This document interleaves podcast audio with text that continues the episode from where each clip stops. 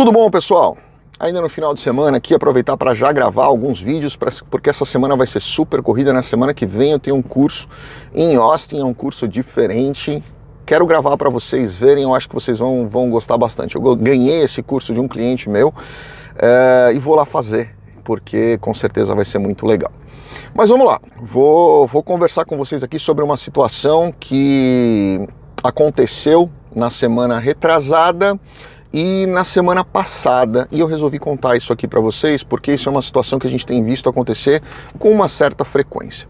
Uh, essas duas pessoas entraram em contato conosco, uma porque aplicou um visto E2 e a outra porque aplicou um visto L1, tá? Então vamos lá. Visto E2, visto L1 são vistos de não imigrante. L1 para quem quer transferir um sócio gerente gestor da empresa brasileira ou de qualquer outro país para sua subsidiária coligada nos Estados Unidos ou filial nos Estados Unidos. Tem que ser um cargo de, de gerência, um cargo de direção, então não é um cargo braçal. Tem, isso é muito importante vocês lembrarem. E o visto E2 é para quem tem cidadania de outro país que faça parte do Tratado de Navegação e Comércio com os Estados Unidos, onde a pessoa faz aí um investimento substancial que é o que diz a lei, né? Na casa de 120, 150 mil dólares, eu costumo dizer. Depende da estrutura do negócio, pode ser muito mais, pode até ser menos, mas depende muito da estrutura do negócio. E o que eu tenho visto é que essas pessoas, elas chegam nos Estados Unidos, elas querem aplicar o visto de dentro dos Estados Unidos, o que já é um erro, porque esse é um visto de não imigrante, esse é um visto de competência consular, especificamente consular. Pode ser processado pela USIS? Pode, Quer dizer que o consulado tem obrigação e vai manter a mesma decisão? De forma alguma. Toma cuidado. Você protocolar esses vistos nos Estados Unidos é pedir para ele ser julgado duas vezes.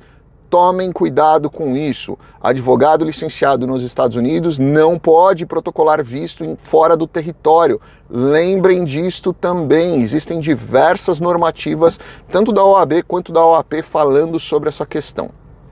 Então, esse é um ponto um que vocês precisam entender. Ponto 2.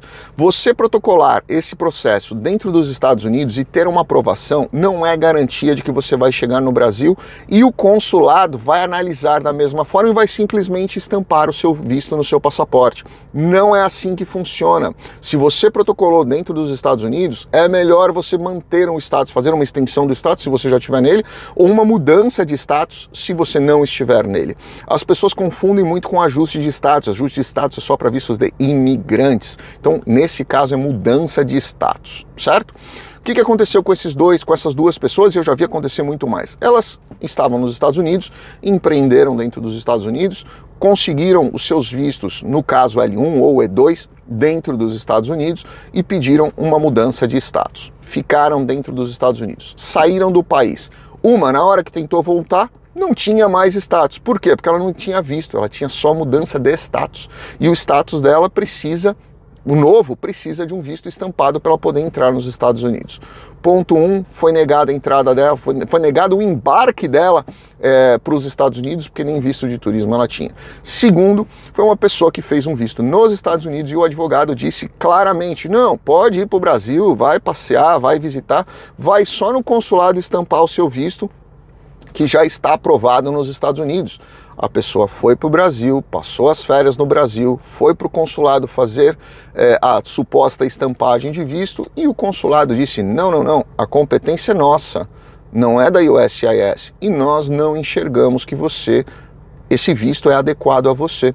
Não estamos satisfeitos com a documentação juntada, o advogado não mandou documentação nenhuma para essa pessoa, a pessoa não estava nem preparada para uma entrevista, porque segundo o advogado dela não teria nem entrevista, porque já foi, já foi aprovado pela USCIS, e esse visto não é um visto de competência da USCIS. Consequentemente, o consulado negou e a pessoa não pôde voltar para os Estados Unidos, e o negócio dela está parado, a casa dela está pagando aluguel, carro parado na garagem e uma série de dores de cabeça que acabam criando um caos quando você fala em, em, família, né? Criança na escola e tudo mais, tem uma série de, de situações aí que acabam dando essa dor de cabeça. Tivemos que aplicar outro visto para essa pessoa, né? Nós, ele veio para o nosso escritório, nós vamos ter que aplicar um outro visto para essa pessoa. Eu particularmente prefiro não mexer para essas duas pessoas, eu prefiro não mexer nos processos já aplicados, porque ali nós temos uma aprovação e depois nós temos uma negativa. Você tentar mexer nisso sem ter informação do que o advogado fez é muito complexo e essas pessoas geralmente têm urgência, então você tem que fazer tudo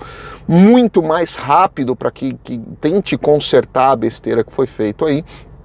E eu sempre digo isso para vocês. Lembrem, vocês estarem dentro dos Estados Unidos para aplicar um visto nem sempre é o melhor caminho. Visto eu enxergo como visto temporário, tá? Os outros são é, residência permanente, isso é green card, você faz ajuste de status, a história é outra. Mas quando você vai aplicar um visto, aplique dentro do país onde você tem aí um consulado do seu lado, uma única vez, porque senão você vai ter que fazer duas entrevistas, vai ter que fazer no país, na, no, nos Estados Unidos e depois no país de origem de novo para estampar esse visto. Não existe stamp de visto, de visto dentro do território americano, ou seja, você vai ter que sair obrigatoriamente para fazer a estampagem. Então tomem cuidado com isso. Se for visto de não imigrante, protocolem esse visto desde o início no seu país de origem. Saiam já com o visto estampado. Não façam mudança de status dentro dos Estados Unidos, porque isso é loucura. Você vai ficar preso sem poder sair e na hora que você sair, você vai ter que fazer uma entrevista novamente e esse visto pode ser negado. Certo? Fica essa dica aqui para vocês. Se vocês já viram isso, já aconteceu isso com vocês, deixem aqui na descrição do vídeo também, com certeza absoluta vai ajudar muitas pessoas.